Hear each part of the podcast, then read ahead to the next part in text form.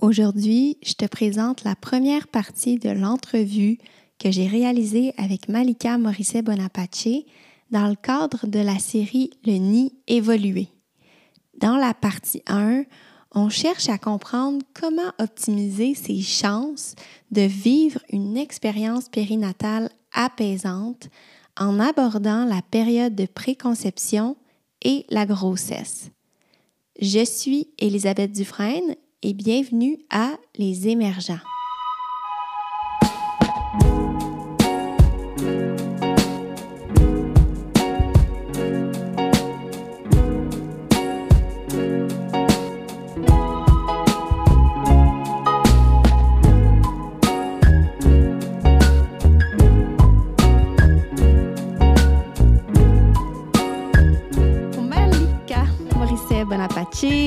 Docteur en psychologie, spécialisée en psychiatrie périnatale au Québec. Mais tu es surtout une grande passionnée de la naissance, de la périnatalité, puis on pourrait dire une maman aussi du nouveau paradigme. Absolument. N'est-ce pas? Oui. tu es aussi la fille de Julie Bonapace, sa principale héritière, parce que tu poursuis aujourd'hui avec dévouement hein, la mission commencée par ta mère qui souhaitait d'abord et avant tout transformer le rapport qu'entretient la femme à la douleur durant son enfantement. Mhm. Euh, moi, je vous ai connu, ta mère et toi, il y a un an et des poussières euh, lors du grand rassemblement Enfanter l'évolution, dans lequel vous avez porté euh, avec fougue, je dirais, une conférence qui m'a vraiment bousculée par son audace, par sa franchise, par sa limpidité puis simplement par la présence puissante euh, de votre duo mère-fille. Parce que j'ai reconnu dans votre œil brillant le feu de la dragonne que je porte aussi à mes heures. Hmm. Est-ce que tu euh, sens que ça te décrit bien? Absolument. Très, très bien. Euh, donc, je te reçois dans le cadre d'une série bien spécifique dans laquelle on va rechercher à comprendre le nid évolué du mammifère humain. Mm-hmm. C'est une théorie qui est développée par Dr. Darshan Narvaez, à travers laquelle on va chercher à comprendre le système de soins que notre espèce a développé pour optimiser son développement. Donc, Narvaez, elle a relevé neuf composantes qu'elle dit cruciales pour le bon développement du jeune enfant humain. Et c'est toi que j'ai choisi pour explorer la toute première composante qui est une expérience périnatale apaisante. Mm-hmm. Et j'ai goût de savoir, pour commencer, euh, selon ton expérience, est-ce que c'est cohérent que Narvaez accorde autant d'importance au type d'expérience périnatale qui va être vécue par une mère euh, en ce qui concerne le développement sain de son enfant? Autrement dit, est-ce que l'expérience périnatale d'une mère va influencer tant que ça le bien-être de l'enfant à naître? Mm-hmm. Euh, la réponse à ça, c'est absolument que oui. Il y a vraiment, euh, il y a vraiment pas de doute. Puis il y a deux éléments que je vais soulever pour euh, soutenir ma réponse. Le premier élément, c'est vraiment le fait que même en psychologie clinique à l'enfance, hein, on, fait, on complète toujours une anamnèse pour les psychologues qui se spécialisent dans, dans l'enfance. Et il y a une grande attention qui est portée sur le contexte de la conception, de la grossesse, de l'enfantement, du postpartum. Euh, c'est quatre phases qui, qui sont, euh, ben, c'est quatre parties de la phase de la périnatalité qui sont extrêmement importantes dans la manière avec laquelle le psychologue va évaluer l'enfant ou va comprendre à chercher les, les clés de lecture pour voir qu'est-ce qu'on observe chez l'enfant qui vient consulter. Fait qu'on on sait que c'est pertinent juste parce qu'on on utilise euh, cette lunette-là pour mieux concevoir qu'est-ce qui se passe avec les enfants plus tard dans le cadre de la psychologie clinique. La deuxième preuve que je vais, je vais te partager pour soutenir ma réponse, c'est que initialement, l'enfant fait pas de distinction entre lui-même et sa mère. C'est un processus qui est, qui est quand même long hein, dans, de cette individuation-là qui va se créer. Euh, puis il y y a, plein de raisons pour lesquelles c'est fait comme ça, mais l'entité, on, même d'ailleurs dans les nouveaux écrits, on, on cherche à, à, travailler sur, on parle de l'entité mère-enfant en un mot, M-E-R-E, -E, mm. lettre majuscule, euh, comme M-E-R-E majuscule enfant, le restant. Fait que c'est vraiment l'unité mère-enfant. Il faut concevoir que ça, ça travaille ensemble. Ils sont, ils sont pas ils sont pas séparés. Euh, puis d'essayer de le séparer, ben ça c'est très très typique de ce qu'on fait aujourd'hui dans notre dans notre monde, euh, particulièrement on va le voir dans la médecine où on a des spécialistes de chaque partie du corps, puis on a beaucoup de difficultés à mettre tout ça ensemble. Mais on a fait la même chose. Le fœtus, le bébé, c'est une entité qui est comme séparée de sa mère. Mais de voir ça, c'est c'est c'est de manquer tellement une grosse partie du casse-tête que ça, ça a un peu pas de bon sens. Fait que l'unité mère-enfant, c'est une unité qui est ensemble, puis l'expérience de l'enfant et l'expérience de la mère. Quand tu es in utero, puis ta mère elle a une réaction de stress, tu as une réaction de stress. Quand ta mère est heureuse, tu es heureux. Comme littéralement, on va voir que ah, il y, y, y, a une influence importante sur ton, ton monde tu es littéralement submergé, immergé dans le corps de ta mère, dans les hormones de ta mère, dans les dans tout son système au complet, tu le rythme de ta vie est battu par le rythme du du, du cœur de ton de ta mère comme c'est c'est juste ça que t'entends. T'entends ses vaisseaux sanguins qui roulent partout, t'entends son cœur qui bat, t'entends sa respiration. C'est ça ta vie. Fait que d'essayer de séparer ces deux affaires-là, c'est complètement dingue. Puis on le sait que les bébés ont une grande expérience euh, in utero. Hein, on a, il y a plein de tests, il y a plein de, de, d'expériences scientifiques qui ont été faites pour déterminer est-ce que les enfants ont une expérience in utero. Puis la réponse à ça, c'est oui. On voit des bébés qui vont qui vont pratiquer leurs émotions, hein, des bébés qui vont pleurer in utero, on va voir des, des garçons qui vont se masturber in utero, on va voir... Fait qu'on sait que les bébés, ils, euh, ils mangent, hein, ils boivent le, liquide amniotique. Puis le liquide amniotique, ben son goût va changer en fonction de ce que la mère mange, c'est évident, parce que c'est elle qui va le créer, puis elle va le créer à partir de ce qu'elle mange. C'est d'ailleurs pour ça que dans les communautés où on mange extrêmement épicé, les bébés sont capables de d'avoir du lait épicé, parce que le lait que la mère va produire, si elle mange épicé, va l'être aussi.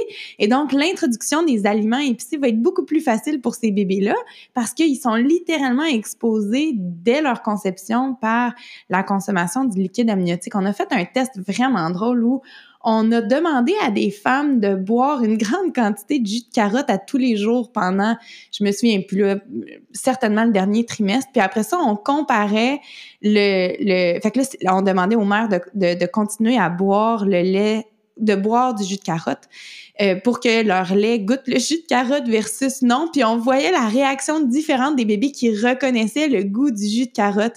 Euh, puis je pense que c'était à la fois dans le lait, puis je pense que c'était à la fois comme du jus de carotte direct. En tout cas, bref, tout ça pour dire que les bébés, ils savent ce qui se passe. Euh, les femmes qui écoutent des téléséries à tous les jours, le jingle, tu sais, la petite musique au début de la télésérie, les bébés vont reconnaître cette musique-là une fois qu'ils sont sortis du, du ventre de la mère comme ils sont là, les bébés, puis ils sont littéralement mm. attachés à l'expérience de leur mère. Moi, euh, quand j'étais enceinte de mon coco, euh, la marche, c'était vraiment pas mon sport. D'habitude, il y a beaucoup de femmes enceintes qui... Toutes les autres sports prennent le bord, mais comme là, ils se mettent à marcher puis solide. Moi, ça le faisait pas pantoute. J'avais beaucoup de difficultés à marcher. Mais euh, je suis un excellent snowboarder. Je, je fais du snowboard depuis que j'ai l'âge de trois ans. C'est comme c'est mon sport de prédilection. Fait que j'ai, fait la planche à neige toute ma grossesse au complet. Puis euh, je me souviens vraiment clairement d'avoir beaucoup de plaisir à faire cette activité-là, mais aussi de sentir que mon petit et moi, on partageait un moment. Puis c'était drôle parce que mm. quand je descendais, il était complètement immobile, il bougeait pas du tout, du tout.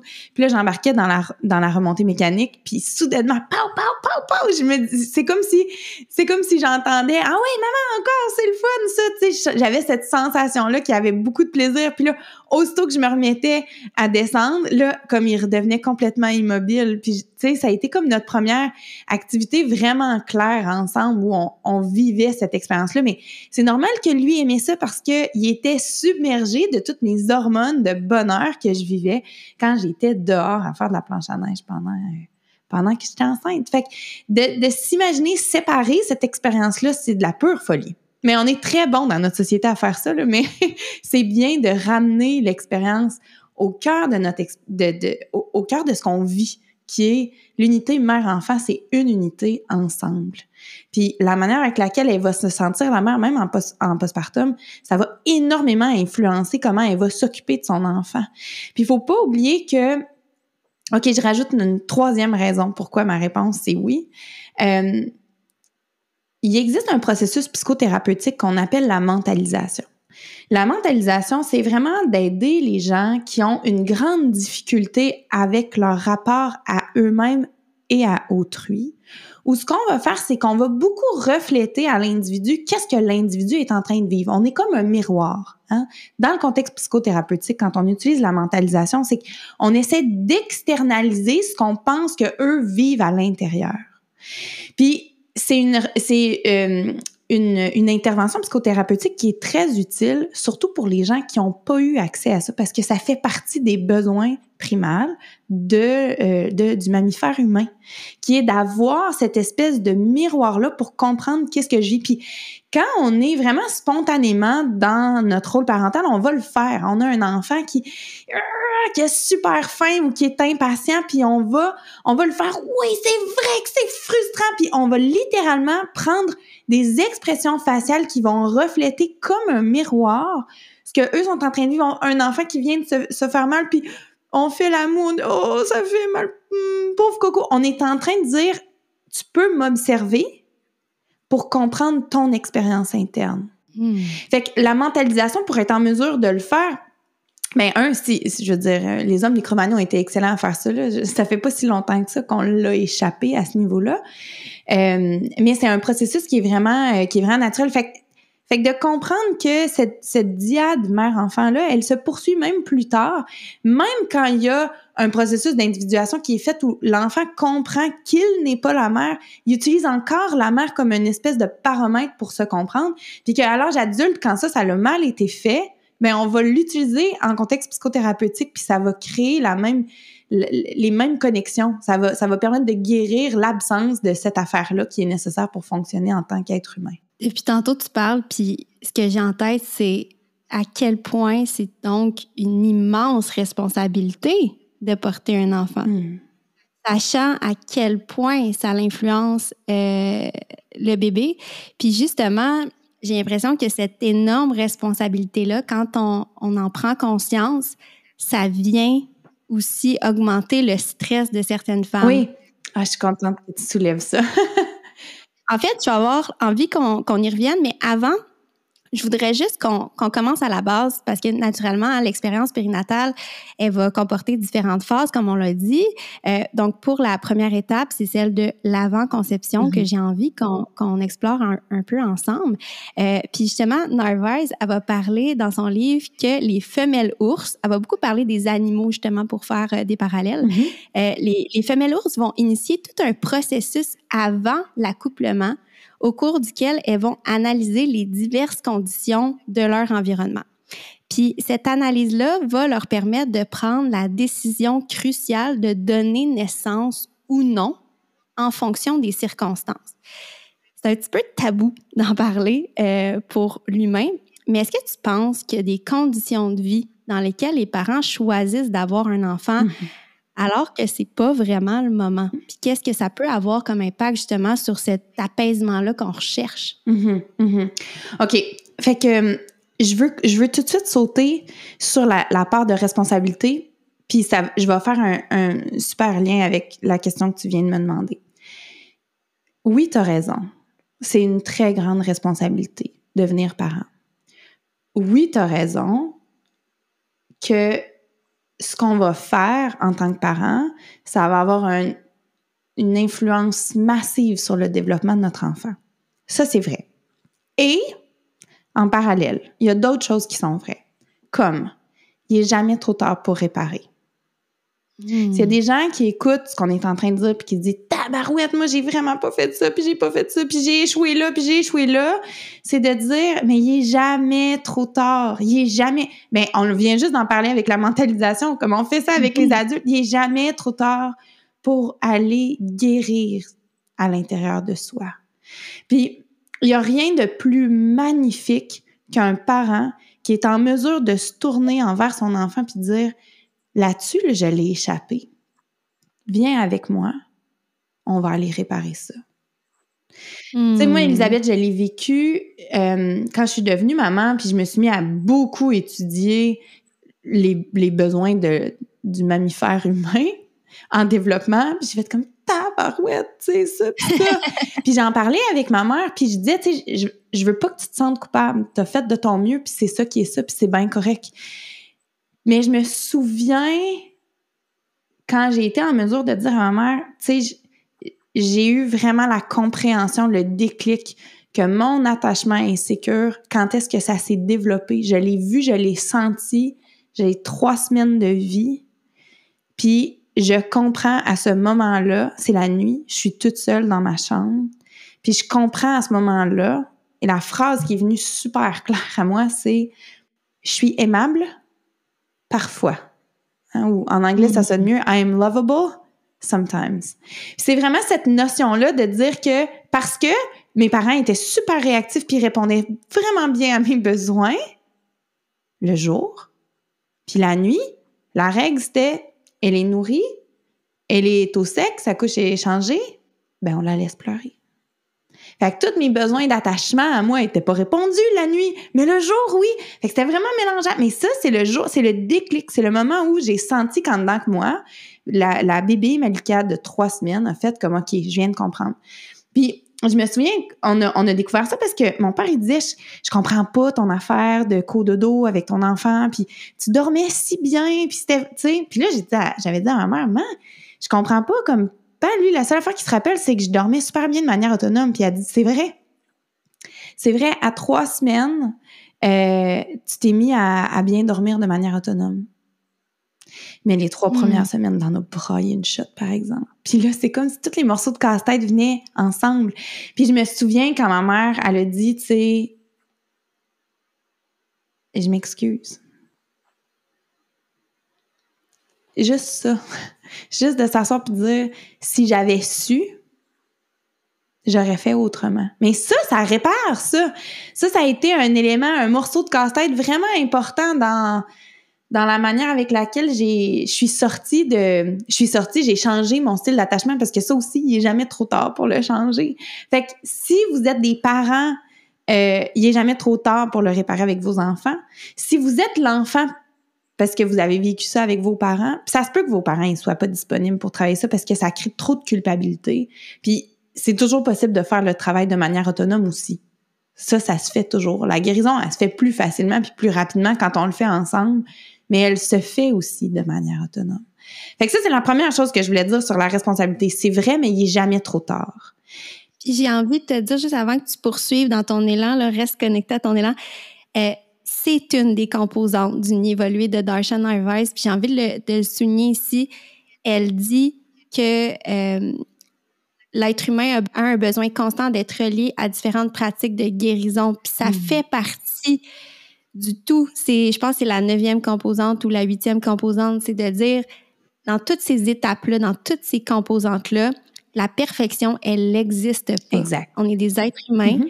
donc on a besoin justement de différents outils, peu importe lesquels, pour venir justement euh, prendre soin de ces différents éléments-là qui n'auront pas pu être là dans certains cas. Je te laisse, euh, je te laisse poursuivre ton Je élan. trouve ça super beau, puis je trouve ça super le fun que, comme on dirait que ça met la boucle déjà sur le, la série de, de ton balado.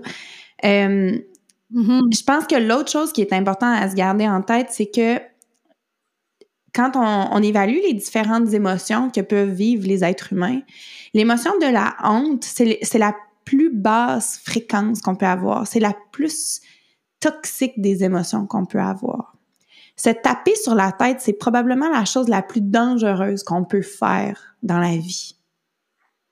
Puis j'ai vraiment envie de dire, là, les informations qu'on va partager, prenons-le en se disant qu'est-ce qu'on peut faire dans le futur, qu'est-ce qu'on peut faire avec ça plus tard, comment on fait pour justement réparer puis guérir, mais pas à se taper sur la tête parce que si ce qu'on si ce qui est ce qui est fait avec ce que toi puis moi Elisabeth on échange c'est que le monde se tape sur la tête, je pense qu'on va avoir échoué complètement à notre objectif. Tu sais, je pense que je pense que toi puis moi on partage que notre but c'est que les gens ils prennent ça puis ils grandissent, qu'ils prennent ça puis qu'ils deviennent C'est comme une meilleure version d'eux-mêmes. Oui, absolument. Puis j'ai envie d'ajouter comme étant une nuance à ce que tu dis, parce que moi, Garden Newfield m'a beaucoup fait cheminer sur cette idée-là de culpabilité puis de honte. Puis j'aime ça comment il l'amène, parce que lui il va dire, bien sûr, l'idée c'est de pas rester dans cette culpabilité-là puis cette honte-là. Mm-hmm. Et en même temps, la culpabilité, c'est ça vient de l'intérieur, puis des fois, ça nous guide à reconnaître où est-ce qu'on n'a pas nécessairement été aligné avec, avec ce qu'on sent qui est réellement juste. Et donc, pour moi, c'est important aussi de, de, prendre le temps de ressentir mm-hmm. cette culpabilité-là, de ressentir cette honte-là, même quand elle est là. Puis après ça, par exemple, on, on thrive puis on passe à autre chose. Fait que c'est pas de se leurrer dedans, mm-hmm. mais je trouve ça intéressant. Puis, tu sais, même, euh, j'ai lu récemment, il y a une étude qui a été faite euh, qui parlait du fait que euh, les, la honte est reliée à l'émotion d'empathie. Donc, ils ont réalisé que les gens qui sont pas capables de ressentir la mm-hmm. honte mm-hmm. perdent en empathie. Je trouve ça vraiment génial. C'est ça, juste de, ramener ça de l'avant, de dire, hey, ça fait aussi partie du système global. Peut-être pas pour rien. Oui. Non, non, t'as raison. C'est pas une, c'est pas une, euh, une émotion qui est inutile. Elle est très importante, mais ça elle doit être une émotion transitoire. Il faut la prendre. Ça va nous amener un niveau de, de, de, de, de, tu sais, cette sensation-là, elle va être là, puis il faut la canaliser dans quelque chose qui va être utile. Pas juste, je devrais pas me taper sa tête, puis là, je me tape sa tête parce que je me tape sa tête, parce que là, on n'est pas mieux, tu sais, ça, c'est... On veut pas faire à semblant qu'il n'y ait rien arrivé. On veut le prendre, puis dire, OK, cette culpabilité là, est là, ouais, je me sens mal, ouais, qu'est-ce que je peux faire ici et maintenant? On se sort de l'impuissance, on se met en mm. action. Puis là, je pense que c'est comme ça qu'on réussit à, s'assurer que cette, cette émotion-là demeure transitoire, qu'on passe à travers la phase de, de l'émotion vers la direction où elle veut nous guider, en fait, qui est d'être aligné avec entre nos actions et nos valeurs. Fait que la responsabilité, donc oui, c'est une grande responsabilité de devenir, euh, devenir parent. Donc, pour revenir à ta question précise qui est en préconception, est-ce qu'il y a des, des éléments qui sont nécessaires pour pouvoir mettre au monde un enfant, pour pouvoir concevoir un enfant? Fait que j'ai envie de parler, euh, il y a deux éléments qui me viennent en tête de manière euh, significative. Ah ouais, en fait, il y en a quelques, il y en a quelques-uns. OK je pense que dans la grande majorité des cas, on va toujours se sentir comme quoi on n'est pas prêt à avoir des enfants. Fait que de hmm. dire, puis moi, quand, quand j'étais une psychologue clinicienne qui pratiquait, je disais souvent, mets-toi dans la tête que ça va prendre deux ans avant de, avant de pogner. Puis considère que faut que tu sois prêt à quelque part dans cette histoire-là. Puis ça se peut que ça soit un peu plus vite. Puis ben il y a des affaires sur lesquelles tu vas couper les coins un petit peu plus ronds parce que ça va s'être passé vite. Puis il y a des puis peut-être que ça va s'être passé longtemps. Puis ça va avoir pris deux ans avant que avant que vous tombiez enceinte. Puis dans ce cas-là ben vous seriez un peu plus prêt. Mais si t'attends puis ça, c'est déjà une grande problématique. Notre, notre, phase de fertilité, elle est quand même courte chez les, chez les femmes. Hein? Puis, mm-hmm. euh, maintenant, avec la manière avec laquelle notre société nous encourage euh, à retarder beaucoup le moment de devenir parent, ça fait en sorte qu'on joue vraiment dans la marge, euh, dans la limite de notre capacité de fertilité. Puis là, si, fait que si on attend d'être vraiment, vraiment prêt d'avoir fini toutes nos études, d'avoir une bonne job, d'avoir une maison, d'avoir deux autos, un, bon salaire, blabla, toutes ces affaires-là. Puis là, on attend d'avoir mis tous nos morceaux de casse-tête parfait, parfait. Puis là, on a comme 35 ans. Puis là, on essaye. Puis là, ça marche pas. Puis là, on a 37 ans. Puis on n'est toujours pas enceinte. Puis là, tu, vois-tu comment... Holy hmm. boy!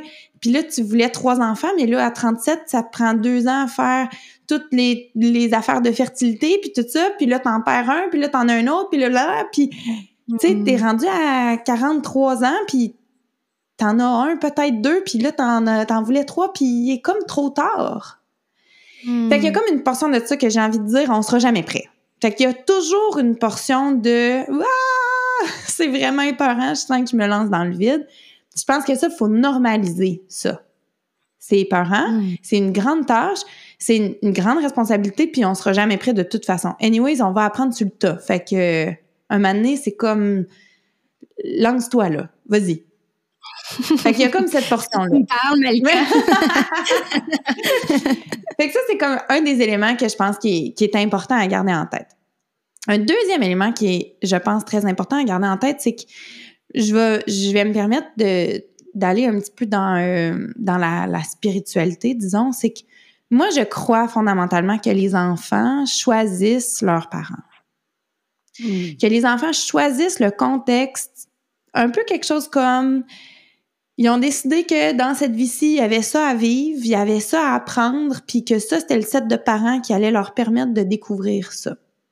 Puis qui allait leur permettre de grandir de cette façon-là, puis qui allait leur permettre d'être blessés de cette façon-là, puis peut-être d'en guérir. Hmm. Moi, je pense que c'est un contrat qui est fait avec l'univers. Fait que de dire euh, quand le bébé s'installe, ben il a choisi ses parents, puis ça, je trouve que ça l'aide aussi à comprendre des, des bébés qui, qui choisissent comme parents ou des hommes qui choisissent comme parents. Des parents qui sont dans des situations vraiment très, très, très difficiles. De, il y a des situations vraiment non optimales. Puis comment mm. ça? Ben, je pense que c'est des vies qui sont difficiles, mais c'est des vies qui vont amener ces petites âmes-là à cheminer. Mm-hmm. Ben, c'est vrai qu'on, tu sais, dans le fond, je parlais de ça avec une amie l'autre jour, puis c'est de réaliser le processus de conception, il est tellement facile. sais, ça peut se passer n'importe quand, pratiquement, avec n'importe qui. sais, comme c'est fait presque pour être accidentel. fait que si à un moment donné, le but c'était d'avoir une vie qui est parfaite, peut-être le processus serait un peu plus complexe. Puis ici, je, je, sais qu'il y a des je sais qu'ici, il y a des femmes, qui peut-être qui écoutent, puis pour eux, ils, ont de la difficulté, tu sais, avec leur fertilité, puis tout ça. Puis mm-hmm. c'est un vrai enjeu, tu sais, pour bien des femmes. Et tu sais, quand ça va bien, quand le système va bien, la santé, c'est, on s'entend, c'est rapide. Mm-hmm. Fait que je trouve ça intéressant. On dirait quand je suis retournée à cette perspective-là, je me suis dit, wow, tu sais, comme, mm-hmm. c'est vrai qu'on se met beaucoup de pression à ce que tout soit parfait, mais on dirait pas que la nature, elle cherchait cette perfection-là, tu sais. Ouais, ouais, ouais. Ben, puis je pense que c'est pour ça aussi que euh, on a mis en place des choses dans notre, dans notre société, dans l'histoire de l'humanité, pour favoriser la sécurité de tous. Puis tu sais, à travers les, différentes époques, puis comment les choses ont, changé dans notre, dans notre réalité, mais il y a comme une portion de moi qui dit euh, c'est pas pour rien qu'on se marie. Puis nous, les hmm. Québécois, on est les deuxièmes moins mariés au monde. C'est quand même une stat assez impressionnante. Hein? On n'a pas de tendance à faire ce, ce commitment-là devant notre tribe, devant notre gang pour dire nous, on s'engage là lui, puis moi, devant tout le monde, tu sais, we're in, puis we're in for the good time and the bad ones, tu sais, c'est d'être pour le mm. meilleur et pour le pire. En fait, tu sais, les vœux, les vœux de mariage, c'est bien réfléchi quand même. tu sais, ça existe pas mm. depuis si longtemps pour rien. Des fois, puis on en parlait euh, tantôt avant que le podcast commence, mais des fois, on a tendance à acheter le bébé avec l'eau du bain. Là. Puis il y a des affaires dans le, dans, dans le fonctionnement euh, plus conservateurs, plus conventionnels, qui sont pas fous d'assurer que mm-hmm. tu as une femme avec un homme qui sont unis par quelque chose de plus grand que eux, fait préférablement devant Dieu, mais sinon on peut remplacer Dieu par le gouvernement, je pense que c'est déjà peut-être mieux, je sais pas. Puis sinon, face au, si c'est pas face au gouvernement, ben face au moins à sa tribu, tu comprends? Mais je pense que il y a une, il y a une, il y a une, il y a une, raison pour laquelle on se marie depuis très très mm. longtemps aux yeux de Dieu. Tu comprends ce que je veux dire? C'est que la vie, elle va être tellement difficile, puis elle va nous shooter tellement de merde d'en face que t'es mieux d'avoir un commitment solide en tabarouette parce que ensemble, vous allez voir de toutes les couleurs. puis ça, c'est vraiment protecteur pour les enfants. Hmm. Tu sais, on essaie beaucoup puis très fort de déculpabiliser les familles qui sont plus ensemble, de dire, ben, tu sais, ça va le faire, ça va être correct. On travaille fort. Puis c'est vrai, il y a des situations, je veux dire, quand il y a euh, de l'abus puis de la grosse violence puis, puis qu'il n'y a pas moyen de rien donner comme ressource pour se sortir de là, c'est vrai, mais je veux dire, les statistiques sur qu'est-ce que c'est vivre sans père? Hmm. C'est peurant. C'était peurant. C'est pas pour rien qu'avant, on disait pas de sexe avant le mariage parce que, comme tu dis, ça peut se faire très facilement. Fait que si t'assures qu'il n'y ait pas de sexe avant le mariage, ben t'assures donc que les enfants soient conçus dans un, dans un système organisé par la société pour assurer au moins les pions de jeu nécessaires pour un développement quand même pas pire. Hmm. Oui, ben c'est ça, c'est que je me rends compte en fait que de plus en plus, on cherche par différents mouvements à retrouver une, forme de liberté, à, à remettre en question toutes nos structures. Puis je pense qu'il y a quelque chose qui est sain dans ce, ce processus-là, mais c'est ça, on laisse aller aussi des choses euh, qui finalement, on se rend compte, venaient vraiment supporter des besoins fondamentaux. Exact. Puis les, les enfants ont besoin d'une stabilité. Oui. Après ça, est-ce que les gens sont capables de trouver cette stabilité-là à travers d'autres formes d'organisation? Tu moi, je reste super ouverte à, à cette possibilité-là, mais reste qu'il y avait quelque chose de stable dans cette, cette idée conservateur-là, tu sais, euh, d'une maman et d'un papa euh, qui, qui, sont unis euh, pour la vie, tu sais. Puis on dirait que mm-hmm. juste de le dire, je sais à quel point ça peut trigger comme tellement de monde aujourd'hui, tu sais. Et pourtant, c'est vrai, sincèrement, si je me replonge dans mon expérience d'enfant, tu moi, j'ai pas eu justement ça. Mes parents se sont séparés quand j'avais deux ans. Puis je sens vraiment que ça a été que ça a été difficile pour moi, puis qu'à travers toute ma vie, j'ai cherché à recréer hmm. cette, cette expérience-là de différentes façons. Tu sais. Fait que je pense qu'il faut rester ouvert, justement, comme tu dis, puis de prendre le temps de, c'est ça, de pas jeter le bébé avec l'eau du bain, comme tu l'as si bien dit. Ouais. Euh, Malika, est-ce que tu avais d'autres, euh, d'autres, soit des, des, des, processus ou euh, par rapport au fait de, de, de se préparer à mm-hmm. enfanter, est-ce que dans la phase de préconception, tu sens qu'il y a des choses à faire pour que tout ce qui va se passer ensuite soit particulièrement apaisant euh, pour la femme notamment, pour la famille? Oui. Fait qu'il y a deux affaires que j'ai envie de soulever par rapport à ça. Le premier, c'est, je pense que un facteur de, protection vraiment puissant, c'est de faire une invitation claire à la petite âme qui va peut-être nous choisir comme parents. Moi, j'aime dire, tu sais, on peut l'écrire, on peut le faire par dessin, on peut inventer une chanson, peu importe quelle façon, mais que le couple s'assoie puis dise voici ce que nous on a à offrir, voici notre invitation qu'on lance à l'univers. Sais, petite âme, celle qui va nous choisir comme parents, on aimerait ça qu'il y en ait une qui nous choisisse comme parents. Voici qu'est-ce qu'on pense qu'on a à amener. Voici qu'est-ce qu'on pense qui sont nos difficultés puis nos challenges puis de mm. l'envoyer clairement, ça, de le créer ensemble dans le couple. De, mm. de partager c'est quoi les visions, puis où est-ce qu'on va être. Puis je pense que ça, c'est vraiment des, des facteurs de protection importants. De dire, OK, là, aujourd'hui, on est dans la vingtaine, dans la trentaine. On se voit où quand on a 85 ans? On décrit cette mm. image-là. OK. Puis pour arriver à ça, qu'est-ce que ça nécessite tu sais, pour que ça, ça arrive, puis pour que ça, ça... Parce que si, admettons, à 85 ans, t'es entouré de tes petits-enfants. OK, ben, step number one, il va falloir que tu deviennes parent. Puis si tu veux des petits-enfants, ben, tu risques de pas... Ça, tu vas jouer avec le feu d'en avoir juste un, parce que ça se peut que cet enfant-là aura pas d'autres enfants. Fait que si tu veux une trolley de petits-enfants, t'as d'affaires à avoir plus qu'un enfant. OK, on est cool avec ça? Comment on voit ça?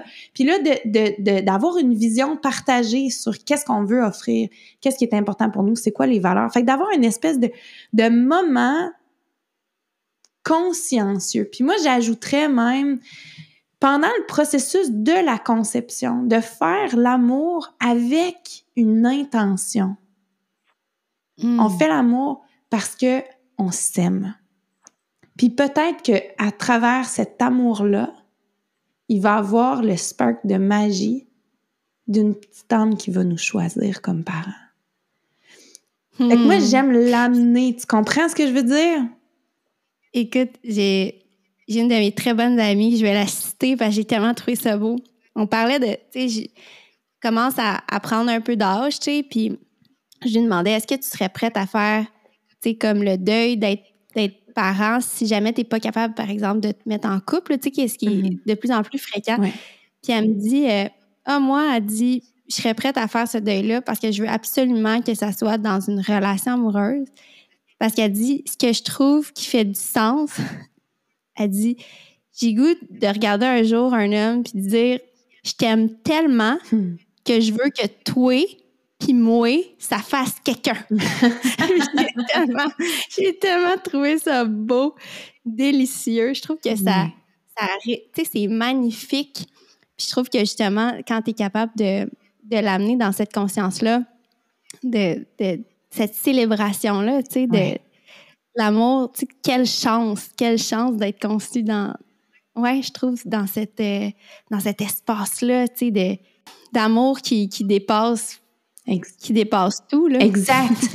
Quel beau cadeau à offrir à un enfant, une histoire de conception de, tu sais, ta mère puis moi, on était, tu sais, un papa qui dit ah, ta mère puis moi, on était vraiment amoureux, puis on était là, puis on t'a invité, puis tu sais, tu t'imagines toi de faire raconter ça par ton papa, comment?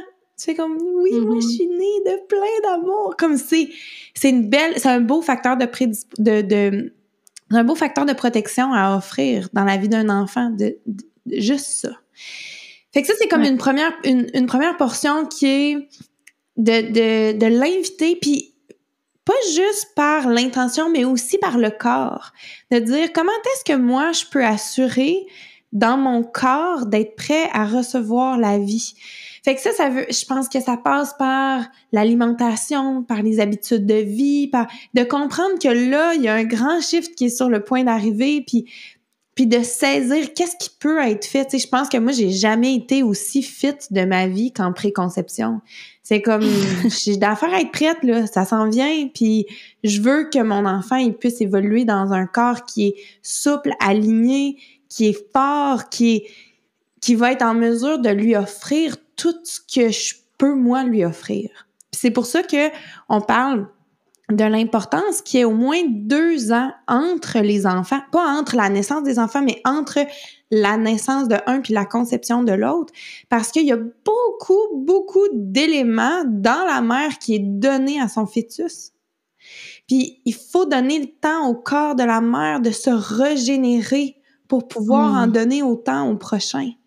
Fait que je pense qu'il y a comme une, une composante aussi, c'est pas juste, c'est définitivement la composante psychologique, la composante conjugale, la composante physique de bien s'alimenter, d'être vraiment prête à recevoir, puis la composante environnementale qui, je pense, joue un rôle. Fait qu'il y a comme, il y a comme cette portion-là. Puis de l'autre côté, le, deuxième élément que je voulais soulever, c'est, c'est toujours plus facile d'étudier pour quelque chose qu'on n'est pas en train de vivre maintenant, mais pour quelque chose qu'on va, qu'on va vivre plus tard. Puis moi, ça, hmm. j'ai été vraiment chanceuse parce que ben la périnatalité, je travaille dedans depuis toujours. Fait que j'ai pas eu besoin d'étudier pendant la grossesse qu'est-ce qui allait arriver à l'accouchement. Fait que pendant que j'étais en comme quand j'étais en pré-préconception, comme on savait qu'à un moment donné, on allait peut-être, comme tu sais, on était vraiment, là, j'étudiais la préconception. Puis quand on a été en préconception, étudié la grossesse. Puis tu comprends, j'ai toujours été comme un niveau plus tard. Là, en ce moment, j'ai un enfant de 5 ans et demi, puis j'étais en train d'étudier qu'est-ce que c'est l'école à la maison à l'âge, à, l'adolescence. Fait comme, hmm. j'ai toujours une longueur d'avance. C'est vraiment beaucoup moins stressant. Fait que quand j'étais enceinte, moi, hmm. j'étudiais pas la naissance. J'étudiais le postpartum. Puis quand j'étais en postpartum, j'étudiais la petite enfance. Puis quand j'étais à la petite enfance, tu comprends? Ça, c'est le mm-hmm. fun. Fait que j'aurais envie de dire, si tu es en pré-préconception, puis tu écoutes cet épisode-là, puis tu dis qu'est-ce que je préfère, ben commence à étudier tout de suite pour les phases qui s'en viennent. Parce que c'est dur quand tu es dedans, puis là, tu es submergé, puis tu es comme, ah, qu'est-ce qui se passe? C'est dur d'étudier à ce moment-là. Puis il y a une mhm. affaire. Il y a tout l'émotionnel qui, qui, qui, qui, est présent aussi, qui vient brouiller les cartes, j'imagine. Oui, puis il y a comme une espèce de pression parce que tu es comme pressé. Puis là, plus tu as de pression, plus c'est difficile. Puis là, tu trouves moins les ressources. Puis là, tu as l'impression qu'il faut que tu trouves les ressources vite. Puis il y a une affaire sur laquelle j'ai vraiment, j'ai vraiment lagué. Mais en fait, je sais pas quand est-ce que j'en ai entendu parler pour la première fois. C'était peut-être comme je pense que c'est ma sage-femme, notre coucou devait avoir une semaine, puis elle a dit, tu sais, vous seriez pas intéressé à faire l'hygiène naturelle, puis j'avais jamais entendu parler de l'hygiène naturelle avant, comme ça, c'était, ça avait pas passé sur mon radar du tout. Puis j'ai été obligée de l'étudier sur le tas. Puis finalement, on a commencé le gène naturel à trois ou quatre mois. Puis là, je me trouvais tard. Puis là, j'étais, puis j'étais en train de l'étudier Hmm. pendant que je l'appliquais. Puis tabarouette que je trouvais ça difficile. Puis je me disais, hey, si j'avais celle comme juste lu son livre à Andrea Olson pendant qu'on était enceinte, euh, j'aurais pu appliquer ça dès la naissance puis ça aurait été bien plus facile puisque là j'aurais eu toutes les Mhm. connaissances dans ma tête, tu comprends? Fait que, fait que ça c'est un nice to have, c'est pas un need to have là, c'est pas comme faut absolument mais ça moi personnellement dans mon expérience, j'ai trouvé ça toute une libération de pouvoir étudier juste pour le plaisir parce que de toute façon c'est dans tellement longtemps que même cette semaine tu te sens comme la merde, c'est pas grave parce qu'on s'en fout. C'est comme d'une tu sais, c'est comme toute une autre phase là, fait comme Mhm. Oui, puis tu sais, depuis tantôt, on, on nomme, tu sais, comme l'espèce d'idéal. Mhm. Comme j'ai envie de renommer, tu sais, le fait que le but, c'est pas de stresser personne avec cet épisode-là, on, on l'a dit, là. Mais c'est de dire, mettons, là, mettons qu'on pouvait rêver, là, à toute cette expérience-là, là, pour que ça se passe de façon top, ce serait quoi? Fait que si tu as ce luxe-là en ce moment, ben tant mieux. Puis si ça n'a pas été ça pour toi, c'est bien correct. Ouais, c'est pas grave. C'est pas grave. C'est pas grave, maman, comme dirait mon fils quand je me. Je le rad, ça c'est arrivé, là. C'est pas grave, là. C'est pas grave. Calme-toi. Calme-toi. C'est pas grave. Il est jamais trop tard. Il est jamais Exact. trop tard. Fait qu'après vient la période de gestation. Ouais. Euh, et on sait, on l'a dit, là, le stress social, émotionnel vécu par la mère est transmis hein, au bébé, peut influencer euh, la relation que l'enfant va entretenir avec son propre système nerveux, Mhm. euh, peut même influ- influencer son tempérament hein, en faisant un bébé plus ou moins irritable. C'est un exemple parmi tant d'autres. Selon toi, là, est-ce que le monde est organisé aujourd'hui de telle façon qu'il soit possible pour la mère d'avoir une grossesse qui est paisible? Euh, dans le système, non. Moi, je me souviens, quand je- quand je- j'avais ma clinique là, de psychothérapie, on, on mettait toujours des rendez-vous avec mes, mes clientes enceintes après l'échographie, après toutes les échographies. Des fois, il y a des inventions qu'on crée qui aident des situations vraiment extrêmes, mais qui pourrit la vie pour la grande majorité. Mais on est tellement excité d'avoir sauvé l'extrême qu'on voit pas l'effet sur tout le monde. Oh my God, c'est tellement bien dit.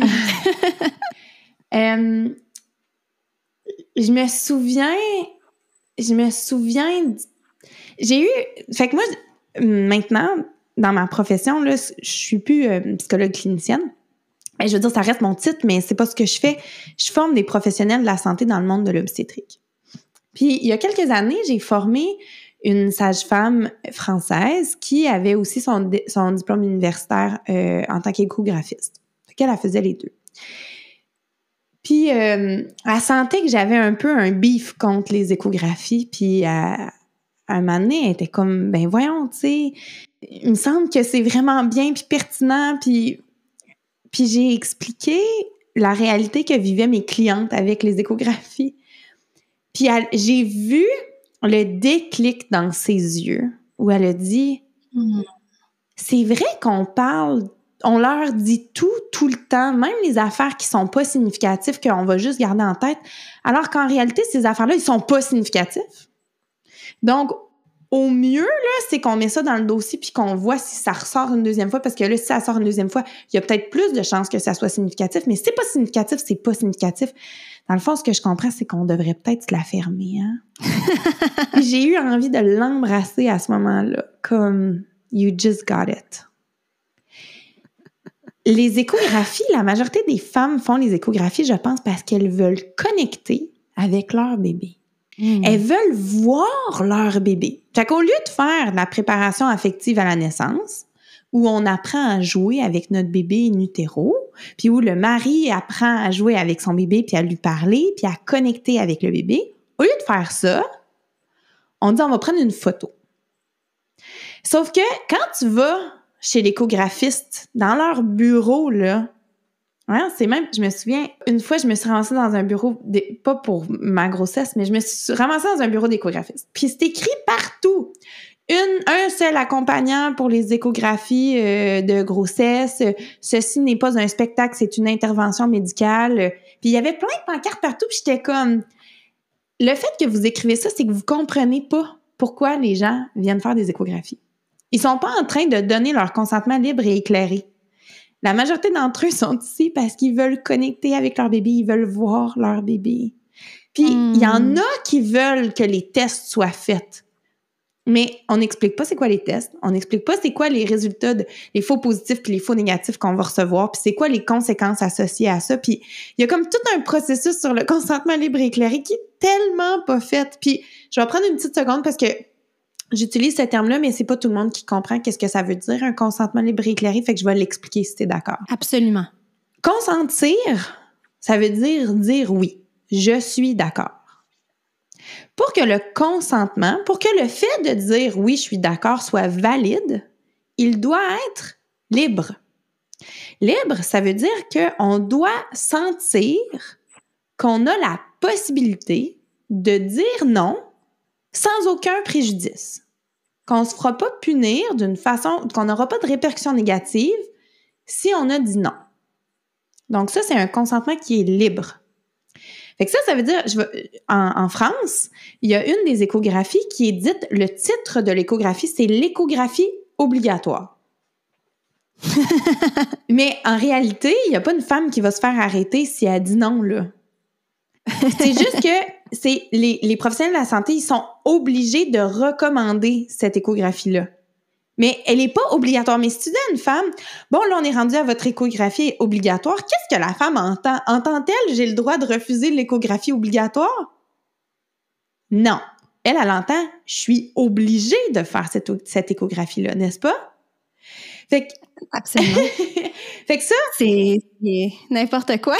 juste le titre, juste le fait d'avoir une échographie qu'on nomme obligatoire, puis c'est pas ici au Québec, c'est en France, mais juste ça, ça l'empêche la femme de, de donner son consentement libre à cette échographie-là. Parce que elle sent pas qu'elle a la, la possibilité de le refuser.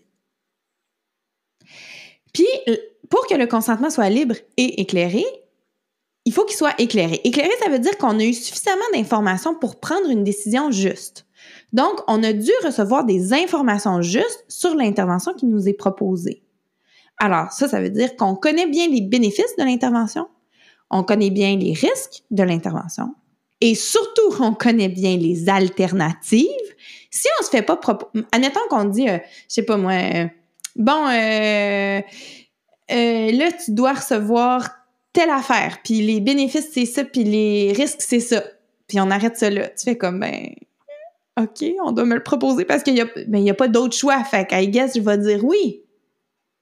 Hmm. Il faut présenter toutes les alternatives qui existent et les bénéfices et les risques de toutes les alternatives. Puis une des alternatives qu'on oublie très souvent, c'est ne rien faire. Est-ce que tu penses que trop souvent, euh, on fait trop durant la grossesse? Je pense que si les femmes, on leur, fait, on, leur demandait un consentement libre et éclairé, surtout tout le temps, je pense qu'on se ramasserait à faire beaucoup moins. Hmm. Parce que si les femmes savaient que l'alternative, c'est de rien faire, je pense qu'il y a souvent des fois où ils feraient rien. Ou ils prendraient des alternatives. Mais je pense pas que le mainstream de ce qu'on fait tout le temps, là, par défaut, ce que monsieur, madame, tout le monde font, je pense pas que c'est ça qu'on ferait si on savait. Puis nous, moi, j'aime beaucoup dire, euh, faute d'information, on n'a pas de choix. Hmm.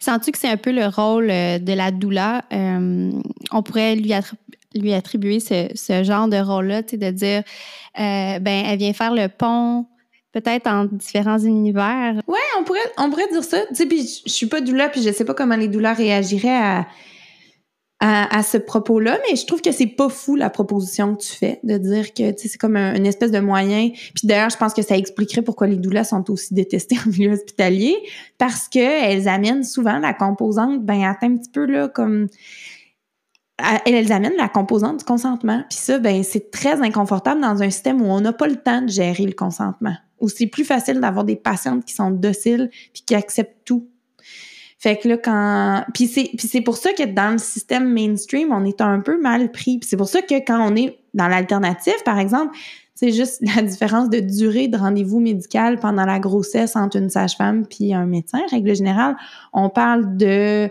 15 minutes versus 60 c'est sûr que ça change ton interaction. parce que si tu as à poser toutes tes questions en dedans de 15, euh, il y en a que tu n'auras pas eu le temps de faire. Puis il y a de l'information qui ne te sera pas donnée dans ce 15 minutes-là. Fait qu'on hmm. on, on invente des affaires comme l'échographie est obligatoire parce que là, tu n'en parles pas. parce que le monde, il pense qu'elle est obligatoire, puis tout le monde l'a fait. Puis toi, ben en tant que professionnel de la santé, tu es moins stressé parce que tu as les informations, puis c'est plus, c'est plus facile de gérer avec les informations que de gérer avec l'intuition des femmes, puis avec, avec les, connaissances ancestrales qu'on a, parce que l'être humain, on se reproduit quand même depuis le début de l'existence de notre espèce, puis on l'a assez bien fait parce qu'on est encore là. Fait que, euh, ouais. Hmm. Puis, tu sais, euh, j'ai rencontré beaucoup de femmes durant le processus de la grossesse qui, euh, surtout dans la, première grossesse de, de ce que j'ai pu constater, là, mais c'est vraiment basé simplement sur mon expérience, mais qui vivent énormément de stress. Là. Même si les conditions extérieures sont relativement bonnes, mm-hmm. euh, elles vont comme euh, ressentir des nouvelles sensations dans leur corps, euh, elles vont avoir peur de perdre le bébé, la peur de ne pas manger assez bien, de ne pas faire assez de de sport, de faire trop de sport, des scénarios, des scénarios catastrophiques par rapport à l'enfantement. Euh, puis là, la culpabilité, en plus de ressentir tout ce stress-là, étant donné qu'on sait justement que le stress est transmis. Fait que c'est comme une espèce d'énorme cercle vicieux. Mm-hmm. J'ai envie de t'entendre là-dessus. Est-ce que toi, tu as des... Euh, t'as, des, des, des, trucs ou des techniques ou, euh, ou une approche par rapport à ça qui peut aider la femme, la femme à calm down, tu sais, mm-hmm. sachant, mettons, qu'elle aurait là, une grossesse idéale où elle a du temps pour se reposer. Mm-hmm. Euh, moi, ma stratégie par rapport à ça, ça a été, euh, moi, je me suis déclarée mauvaise mère. Quel soulagement. Ça, ça a été ma meilleure décision du monde. Moi, je disais, on, va, on va arrêter ça, l'espèce de folie d'être la mère parfaite. Non seulement je serai pas une mère parfaite, moi, je vais être une mauvaise mère. C'est ma job. Ah, j'aimais beaucoup ça, je disais ça, surtout quand il était petit. C'est ma job de fucker mon enfant bien raide. Là. Fait fait regarde, je vais faire de mon mieux, là, mais c'est sûr ça va donner ça comme résultat. Fait que je m'enlevais cette, je m'enlevais cette, cette, cette couche-là de plus de je vais être là, je vais, je vais faire de mon best, puis that's it. Ça va donner ce que ça va donner. Fait que je pense, moi, quand j'ai, quand j'ai, je me suis euh, self-labeled, quand je me suis donné l'étiquette d'être une mauvaise mère, ça a été merveilleux, puis ça a été génial parce que tous les commentaires que les gens me disaient, genre, ah ouais, mais moi, c'est pas grave, là, je suis une mauvaise mère de toute façon. Tu sais, moi, je, croyais beaucoup au risky play. C'est quoi, c'est le, c'est quoi en français, risky play? Jeu risqué. Au jeu risqué. Fait que le monde est, ah, mais là, ça n'a pas de bon sens. Ouais, mais moi, tu sais, je suis une mauvaise mère, fait que je le laisse se péter à la gueule. Puis là, le monde, il était bouché bien raide. Il savait plus quoi dire.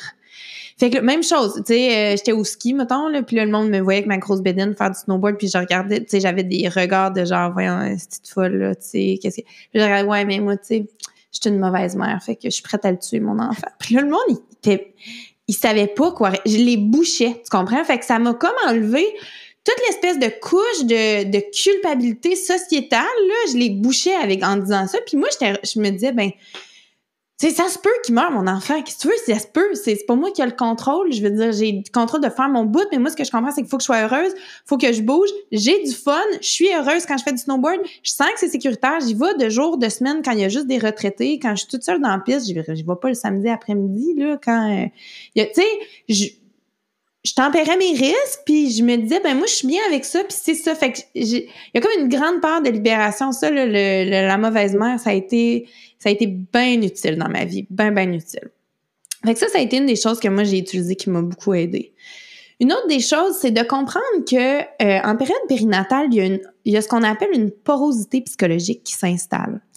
Puis la porosité psychologique, elle est installée vraiment de manière extrêmement importante parce que quand la femme va enfanter de son enfant, il va avoir un éclatement de sa frontière. OK? Fait que ce que ça veut dire, c'est que quand, d'ailleurs, il y a une neuroscientifique super intéressante qui a vécu un, qui, a, eu un caillot au cerveau, Puis euh, elle explique comment elle, euh, son expérience, c'est qu'elle faisait partie du grand tout. Là. Elle a vu comme que tout l'univers, on était, c'était l'énergie. Puis elle disait qu'elle était plus en mesure de voir comme qu'est-ce qui était elle, puis qu'est-ce qui était le reste. Comme c'était comme si c'était toute la même chose. On parle de de l'éclatement des frontières. Fait que ça, c'est un processus qui arrive particulièrement dans le contexte de l'enfantement physiologique. En fait, c'est très, c'est, très protecteur d'avoir vécu cette espèce de sensation-là de faire partie du grand tout, de faire partie de mm-hmm. l'univers. On appelle ça la, la, phase de transition. On peut appeler ça aussi euh, la fragmentation. Euh, il, y a, il y, a, différents mots pour parler de ce moment-là. Puis c'est d'ailleurs très proche de ce que euh, euh, j'ai étudié dernièrement l'utilisation de psychédéliques chez les vétérans. Hein, puis on va les, les expériences qui parlent, euh, qui décrivent avoir vécu sous psychédélique, c'est excessivement similaire de ce que la femme va vivre à l'enfantement, cette espèce d'éclatement des frontières là. Fait que mais pour vivre cet éclatement de frontières-là, puis assurer la sécurité, Mère Nature a s'est organisée avec le gars des vues qu'on ait cette porosité psychologique-là qui arrive, puis qui va se manifester, qui va, qui va comme nous, nous préparer à ce moment-là où, pow, on va faire partie du grand tout, on va se sentir dans ce grand univers-là, on va aller, les, les, les Amérindiennes disaient qu'ils allaient euh, allaient chercher l'âme de leur bébé pour revenir dans, dans, dans, dans leur corps ensemble. Euh, fait que c'est quelque chose qui est vécu depuis toujours, puis qui est extrêmement protecteur.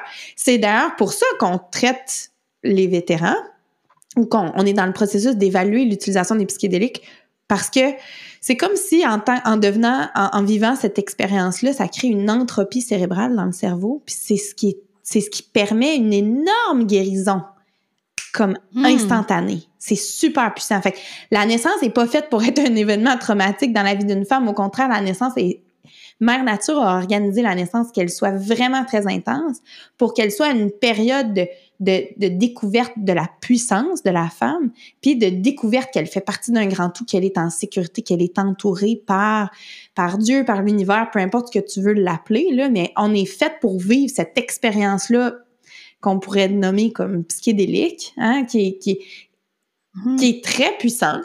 Puis ça, ça va être grandement protecteur dans notre, dans notre vie. là, j'ai devancé notre thème un petit peu, puis j'ai parlé de la naissance, mais, mais la porosité psychologique, elle doit s'installer donc pendant la grossesse pour pouvoir vivre ça de manière sécuritaire. Puis la porosité psychologique, moi, j'aime beaucoup l'imager de cette façon-là. Dans la vie de tous les jours, quand on n'est pas en période périnatale, on porte un, on porte un imperméable. Puis, les affaires qui se passent dans la vie, ils nous, ils nous coulent sur, sur le dos comme l'eau sur un canard. On passe à travers notre vie parce qu'on a cet imperméable-là, puis ben c'est ça qui est ça. Puis quand on entre dans la phase de la périnatalité, on enlève cet imperméable-là, puis on se ramasse à devenir des éponges. Hmm. Et donc, il est primordial d'assurer d'être dans un environnement très sécuritaire parce qu'on va absorber tout ce qui est autour de nous. Pendant la grossesse, beaucoup. Puis la grosse problématique, c'est que aujourd'hui, euh, ce qui est normal, c'est de vivre un trauma à l'accouchement. Puis la définition hmm. du trauma, c'est une incapacité à intégrer un souvenir d'un événement traumatique. OK? Fait que tu vis quelque chose de difficile, puis là, ton système, c'est tellement difficile, c'est tellement chargé émotionnellement que tu n'es pas capable de l'intégrer dans ton corps. Fait que qu'est-ce que le hmm. système, il fait? Quand on pense aux vétérans, par exemple, qui ont un choc post-traumatique, qu'est-ce qu'ils font? Ils arrêtent pas de revivre. Ils ont des flashbacks, ils ont des cauchemars. Ça revient, ça revient, ça revient. C'est, c'est la tentative au système d'intégrer le souvenir chargé, hmm. trop chargé émotionnellement. Fait que il le ramène à la surface. Fait que là, mets-toi dans les souliers d'une femme qui a vécu un trauma à la naissance, qui est presque la norme là en ce moment. Puis là, tu vois une femme enceinte, qu'est-ce que ça va faire? Ça va faire émerger ton trauma. Puis là, ton cerveau, il va te dire, ah, j'ai peut-être l'opportunité d'essayer de l'intégrer cette fois-ci. Fait qu'est-ce que tu vas dire à cette femme enceinte-là? Tu vas lui partager ton trauma. Pas parce que tu veux la hmm. traumatiser, parce que tu es pris avec un maudit trauma de merde que t'en peux plus d'avoir puis que ton cerveau essaye tellement d'intégrer. Mais là, en faisant ça, qu'est-ce que tu viens de faire? Tu viens de prédisposer l'autre femme à vivre un trauma. C'est un cercle vicieux, Exactement.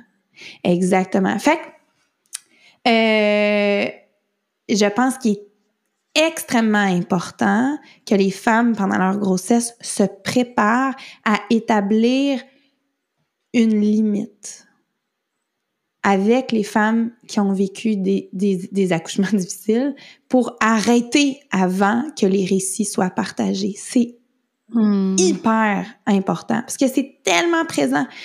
Puis ça peut être des choses comme, tu sais, à chaque femme a trouvé son, son, moyen. Moi, aussitôt qu'on me parlait de grossesse, je disais, tu sais, c'est mon travail. Comme là, c'est samedi, j'ai vraiment pas envie de parler de périnatalité, fait qu'on va juste changer de sujet. Moi, ça, c'était la carte que j'utilisais. Mais ça peut être d'autres choses. Ça peut être comme euh, garder, euh, des petites, comme une petite carte avec l'information euh, du magnifique livre qui a été écrit par deux Australiennes qui s'appelle How to Heal from a Bad Birth ou quelque chose comme ça, How to Heal a Bad Birth. C'est un super beau livre. c'est comme de dire, tu sais, écoute, j'entends que, que tu as vécu quelque chose de difficile, je veux t'arrêter tout de suite ça ici, c'est peut-être une ressource qui pourrait t'aider, mais moi, en ce moment, pendant que je suis enceinte, je suis pas la bonne personne pour, pour t'aider ou pour te mm. soutenir ou pour écouter ou pour, tu sais. Fait que c'est d'apprendre à mettre des limites, puis c'est très inconfortable.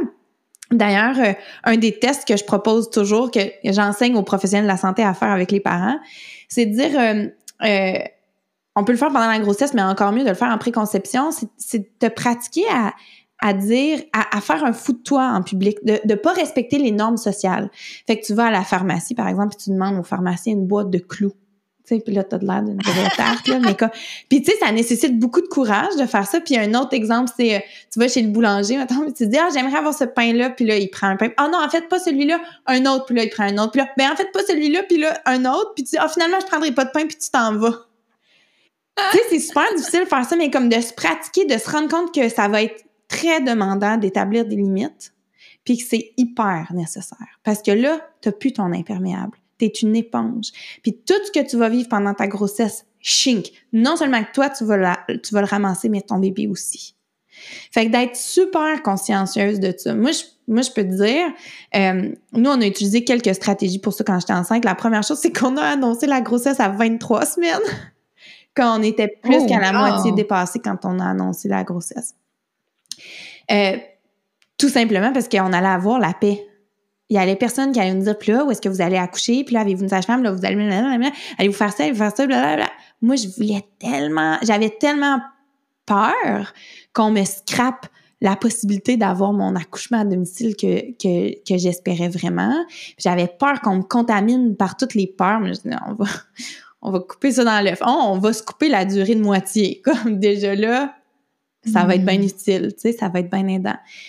Euh, on a appris par la suite que finalement, ça avait fait beaucoup de peine à beaucoup de monde. Fait que je sais pas si je le referais comme ça. Mais la première grossesse est beaucoup plus fragile que les autres, dans le sens où mm-hmm. euh, on est beaucoup plus vulnérable en tant que primipare, puis on a d'affaires à mettre les protections pas mal plus serrées puis pas mal plus fortes, tu sais, sur les autres. Après, ton corps, il sait comment, puis c'est plus facile. C'est ça, c'est comme si l'expérience des autres devient ton point de repère, mais une fois que tu l'as vécu, tu es ton propre point de repère. Ouais.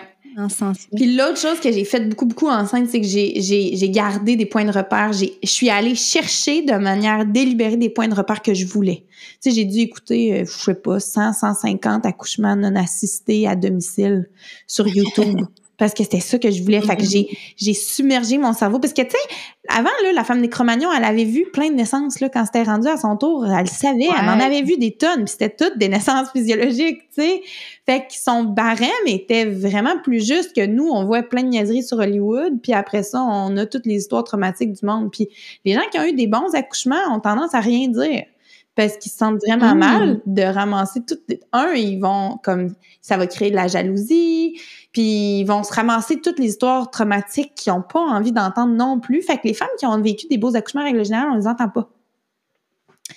Fait que c'est super important pendant la grossesse d'aller chercher ça, d'aller chercher une tribe de monde qui pense comme toi. Puis je pense que ça, c'était le bénéfice que toi puis moi, on a vécu quand on était à enfanter l'évolution. C'est, tu vois, tout le monde, euh, les enfants tout nus, le monde euh, nu-pied ou en Birkenstock, puis, euh, tu sais, euh, les filles avec le poil en dessous des bras, puis t'es comme, OK, comme ça, c'est une gang où c'est plus safe de parler d'accouchement.